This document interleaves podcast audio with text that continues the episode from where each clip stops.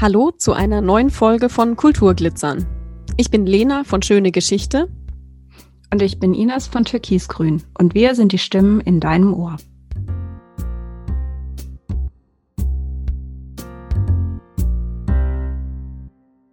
Aus Sand Häuser bauen, Mäuse an einen Wagen spannen, mit Nüssen gerade oder ungerade spielen und auf Stöcken reiten. Wer daran als bärtiger Mann noch Freude hat, ist ohne Verstand. Liebe Ines, hast du eine Idee, um was es in meinem Glitzerfund gehen könnte? Also ich habe die Vermutung, dass es im weitesten Sinne ums Spielen geht. Aber ob das jetzt nur für Kinder gilt, ähm, weil es wird ja der bärtige Mann in diesem Zitat erwähnt, oder ob auch Erwachsene spielen und in welcher Zeit wir uns befinden, das weiß ich nicht. Also du liegst eigentlich schon ziemlich richtig. Da ich ja römische Alltagsgeschichten liebe und ich in meiner Freizeit gerne spiele, möchte ich dich heute dazu einladen, römische Spiele für Klein und Groß kennenzulernen. Oh, das klingt spannend. Das Zitat von eben stammt aus den Satiren von Horaz. Er benennt darin vier Spiele, die in der römischen Antike von recht großem Bekanntheitsgrad gewesen sind. Die Beschäftigungsmöglichkeiten, die Horaz aufzählt, lassen sich vermutlich in die Kategorie Kinderspiele einordnen, da er der Meinung ist, dass diese Spiele nichts für gestandene Männer sind. Beginnen wir mit dem Spiel, das Horaz zuletzt nennt, das Spiel, bei dem man auf Stöcken reitet. Ich assoziiere sofort das Steckenpferd damit. Und wer erinnert sich nicht an die wilden Jagden im Galopp, die man auf solchen selbstgesammelten Pferdchen im Kindesalter mit seinen Freunden gemacht hat? dieses Spiel erfreut sich ja auch noch heute großer Beliebtheit. Also es war ein Spiel, das auf jeden Fall in der römischen Antike sehr beliebt war, habe ich jetzt rausgehört. Hast du eine Idee, warum das heute auch noch ein beliebtes Kinderspiel ist? Ich vermute, dass es zum einen damit zusammenhängt, dass man für dieses Spiel nicht viel braucht. Also es muss ein Stock gesucht werden und schon hat man das ganze Spielmaterial, das man braucht, zusammen. Zum anderen kommt vermutlich hinzu, dass sich Kinder einfach gerne bewegen Außerdem spielt meiner Meinung nach tatsächlich auch noch eine große Rolle, dass sich die Kinder kreativ ausleben können. Sie können ihr Spiel so anpassen und umbauen, wie sie es gerade brauchen. Es bietet eigentlich maximalen Gestaltungsspielraum. Und Ines, was würdest du tun? Du hättest jetzt die Möglichkeit, mit Kindern ein solches Steckenpferd-Galopp mitzumachen. Galoppierst du eine Runde mit, ohne rot zu werden? Ich würde sofort mitgaloppieren, aber ich würde vermutlich trotzdem rot werden, weil ich eine unglaublich schlechte Kondition habe. Also äh, spielen ist kein Problem. Bei mir würde der Kopf rot werden, weil ich ganz, ganz schlecht im Sport bin. Also, dass du mitmachen würdest, das ist tatsächlich echt richtig schön, denn dann handelst du unter anderem wie Sokrates. Ähm, der schämte sich nämlich auch nicht im Erwachsenenalter bei einem solchen Pferderennen mitzumachen, obwohl er deswegen ausgelacht worden ist. Ah, da muss man drüber stehen. Für Horaz ist das Bauen aus oder mit Sand eine Beschäftigung, die er Kindern zuschreibt. Als ich Bauen aus Sand gelesen habe, habe ich mich sofort an zahlreiche Spielplatz- oder Schwimmbadbesuche in meiner Kindheit erinnert. Wie wunderbar konnte man dort matschen und schöne Gebäude, Tiere oder Kuchen formen. Ja, das ist großartig. Auch heute noch, auch für die großen Kinder. Gibt es denn Mhm. sowas wie äh, Spielplätze schon in der Antike? Also Spielplätze, wie wir sie heute kennen, gab es in der Antike noch nicht. Aber in Rom, auf dem Forum Romanum zum Beispiel, gab es in Stein eingelassene Spielfelder. Das ist so ein bisschen ähnlich wie die Mühle-Spielbretter am Seerhein. Konnte dort seine Spielsteine dann mitbringen und sich beim Spielen vergnügen. Das war vermutlich eher ein Zeitvertreib der Erwachsenen. Kinder haben sich gerne mit Wachs, Lehm oder auch Ton beschäftigt und daraus Figuren modelliert. Heutzutage verbinden wir mit diesen Beschäftigungen eher eine kreative Entwicklung und das Erlernen von motorischen Fähigkeiten bei den Kindern. Ob das in der Antike auch schon mit dieser Konsequenz gedacht worden ist, darf bezweifelt werden. Aber literarische Quellen bestätigen uns, dass das Modellieren durchaus als Vorbereitung für spätere Tätigkeiten angesehen wurde. Platon schreibt zum Beispiel, Will einer ein tüchtiger Landwirt oder Baumeister werden, so muss sich der eine spielend mit dem Bau von Kinderhäuschen beschäftigen. Du hast jetzt den Landwirt erwähnt, den Baumeister, die Erwachsenen, die auf dem Forum äh, sind. Wer hat denn eigentlich Zeit zum Spielen? Jeder? Da muss man meiner Meinung nach differenzieren. Grundsätzlich kann man sagen, dass das Spielen im römischen Alltag einen nicht unbedeutenden Platz einnimmt. So wird zum Beispiel zwischen Otium und Negotium unterschieden. Otium bedeutet so viel wie Muße oder freie Zeit die kann man natürlich zum Spielen nutzen. Und im Gegensatz dazu steht Negotium. Negotium ist die Zeit der Arbeit. Hier stehen die Pflichten im Vordergrund, die man zu erledigen hat.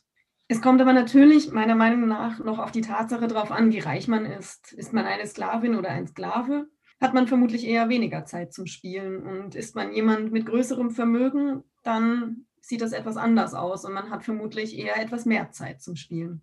In dem ersten Zitat, da war noch irgendwas mit Mäusen, die vor irgendwelchen Karren gespannt werden. Kannst du dazu noch was erzählen?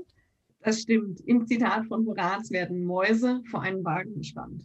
Diese Art von Kinderspielen lassen sich in den Bereich Nachahmungsspiele einordnen. Ich denke unter anderem an den Bauernhof zum Spielen für Kinder, der mit kleinen Tierchen ausgestattet ist. Und diese Tiere müssen dann zum Beispiel mal auf die Weide oder in den Stall gebracht werden. Futter muss gebracht werden und vieles, vieles mehr. Man ahmt letztendlich diese Tätigkeiten im Spiel nach und ergänzt das ja meistens noch mit eigenen Ideen. Äh, das heißt also, das sind jetzt nicht irgendwie kleine Wägelchen, vor die sie echte Mäuse spannen und dann irgendwie so römische Wagenrennen nachspielen. Was hat es mit den Mäusen und den Wägelchen auf sich? Das ist tatsächlich eine sehr schöne Vorstellung, aber leider haben wir davon keine Kenntnis. Vermutlich kann man solche Wagen mit vorgespannten Tierfigürchen in die Lebenswelt auf dem Land einordnen oder dieser Lebenswelt zuordnen. Grundsätzlich gibt es sehr viel zu tun auf einem Landgut. Also es müssen unter anderem auch Felder bestellt werden. Und hier haben wir Kenntnis, dass schon Pflüge genutzt worden sind. Und der antike Pflug musste von einem Zugtier gezogen werden. Man könnte vermuten, dass das Arbeiten mit dem Pflug auf dem Feld nachgestellt worden ist. Also vielleicht kann man hier einen Miniaturpflug zum Spielen sehen, der von kleinen Mäusen aus Ton gezogen worden ist. Diese kleinen Tonfigürchen sind übrigens eine tolle Überleitung zu weiteren archäologischen Funden. Es gibt nämlich eine große Menge an kleinen Figuren, die Tiere darstellen. Diese Tierfiguren werden als Weihgabe oder als Spielzeug verwendet. Leider ist es oftmals schwer, eine Unterscheidung zu treffen. Es gibt jedoch Tierfiguren, die eindeutig als Kinderspielzeug identifiziert worden sind. Was für Tiere sind das dann? Also Schweine, Pferde, Tiere, die man hier so kennt? Sind es Tiere, die man so hinter sich herziehen kann, die man, ja, Kuscheltiere sind es ja wahrscheinlich eher nicht. Genau, also Kuscheltiere sind, wie du gesagt hast, eher nicht verbreitet. Pferde, Schweine sind korrekt, aber das Spektrum der Tiere zeigt gewaltige Ausmaße. Also wie du schon richtig beschrieben hast, man findet Tiere wie Pferde, aber auch Hennen und Wildschweine. Die kennt man eben in unseren Breitengraden ganz gut. Und je nachdem aber, in welchen Gegenden man aufwuchs, gehörten auch Löwen, Flusspferde und Krokodile zum Repertoire. Und gerade aus Ägypten sind großartige Krokodile bekannt, die sogar den Unterkiefer bewegen können.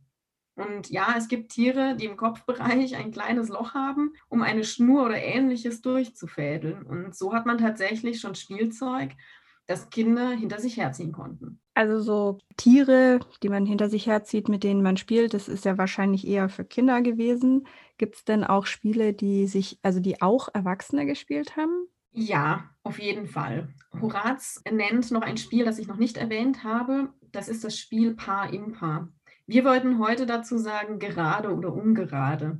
Und dieses Spielprinzip gehört in die Kategorie Knobeln oder Raten. Auch hier ist das Spielmaterial denkbar einfach. Also man braucht kleine Steinchen, Nüsse oder Knöchelchen. Und die Spielerin oder der Spieler nimmt eine bestimmte Anzahl an Steinchen in die Hand und streckt sie dem Spielpartner, der Spielpartnerin entgegen. Der Partner, die Partnerin muss dann erraten, ob eine gerade oder ungerade Anzahl an Steinchen, Nüsschen oder Knöchelchen in der geschlossenen Hand versteckt. Und hat man richtig gelegen, dann kann man sich freuen, da man gewonnen hat. Lag man daneben, hat man leider verloren. Ja, das klingt ja so ein bisschen wie Glücksspiel.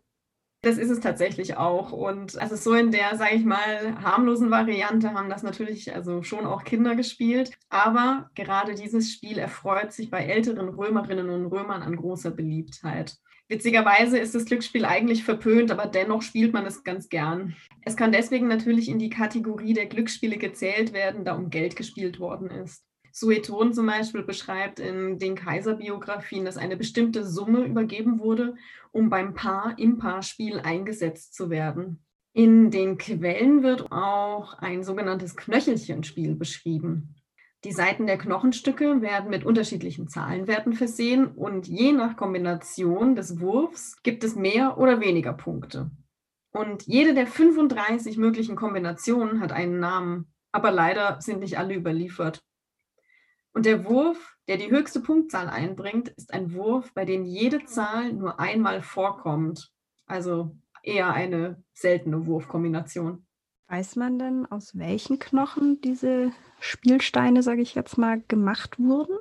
Ja, man geht davon aus, dass das Knöchelchen sind, die aus dem Sprunggelenk der Hinternbeine von zum Beispiel Ziegen und Schafen benutzt worden sind. Und das, also diese Knöchelchen nannte man dann Tali. Und dieses Knöchelchenspiel, also es ist ja schon so ein bisschen unberechenbar. Ne? Es erinnert mich so ein bisschen an, an Würfeln, wo man ja auch Glück oder Pech haben kann beim, beim Würfeln. Gibt es auch Würfelspiele, die tatsächlich mit Würfeln gemacht wurden oder gespielt wurden? Ja, die gibt es. Würfelspiele sind wirklich gerne und oft gespielt worden, aber es war immer auch ein bisschen, also wenn man gerade, gerade wenn man um Geld gespielt hat, war das wirklich auch verpönt. Es war so, sagen wir mal, ein Ritt auf der Rasierklinge. Man mochte es sehr gerne, es war weit verbreitet, aber eigentlich wollte man sich auch nicht wirklich dabei erwischen lassen. Und grundsätzlich sehen die Würfel so aus, wie wir sie heute kennen. Ja, also zu sehen sind die Würfelaugen 1 bis 6 und diese liegen auch so auf dem Würfel verteilt, dass es die Summe 7 ergibt. Die Regeln des Würfelspiels sind leider nicht wirklich überliefert. Man vermutet, dass die Regeln ähnlich wie beim Knöchelchenspiel sind. Also wahrscheinlich wurde mit drei Würfeln gespielt und es gab auch hier wieder verschiedene Wurfkombinationen. Und in dem einen Fall führten sie zum Gewinn und im anderen Fall leider zum Verlieren. Und wenn man dann beim Verlieren ist, dann konnte das eben auch zur Folge haben, dass man durchaus Verlust von hohen Geldbeträgen mit einrechnen musste. Du hast ja vorher gesagt, also wahrscheinlich konnte man nur spielen, wenn man auch einen gewissen äh, Reichtum hatte. Und ich nehme jetzt mal an, diese Würfel sind wahrscheinlich auch aus Knochen gemacht. Gibt es da noch andere Materialien, aus denen man Würfel herstellen konnte? Also Würfel sind aus ganz unterschiedlichen Materialien hergestellt worden und man hat sie in Anführungsstrichen in Hülle und Fülle auch gefunden. Und archäologische Quellen bezeugen Tesserae, also die Würfel, zum Beispiel aus Terrakotta, aus Bronze, aus Glas, Gold, Bernstein und auch Elfenbein. Ja, also ein richtig breites Spektrum. Haben denn auch Frauen gespielt oder ist Spielen eher so eine Männerdomäne gewesen? Tatsächlich haben auch Frauen gespielt und da muss ich kurz auf Ovid zu sprechen kommen, einer meiner Lieblingsautoren. Er schrieb unter anderem die Ars Amatoria. Das ist ja eine Art Ratgeber, wie Männer Frauen finden können und auch was Frauen tun können, damit sie dann eben bei den Männern gut ankommen beileibe nicht zeitgemäß, aber es ist trotzdem eine äh, wunderbare Lektüre. Und in dem Kapitel, in dem Ovid den Frauen Tipps gibt, wird darauf hingewiesen, dass es durchaus von Vorteil, na, wenn nicht sogar notwendig ist, dass Frauen Grundkenntnisse im Würfelspiel haben, um ja bei den Männern im wahrsten Sinne des Wortes punkten zu können. Ovid schreibt nämlich, zu nennen die Würfe der Knöchel wisse sie und was es heißt, bist du, o Würfel, gerollt. So, wir hoffen, dass dieser Glitzerfund aus der römischen Antike euch ein bisschen animiert, mal wieder zu spielen und vielleicht habt ihr ja ein paar Spielanregungen hier heute aus der Folge mitnehmen können.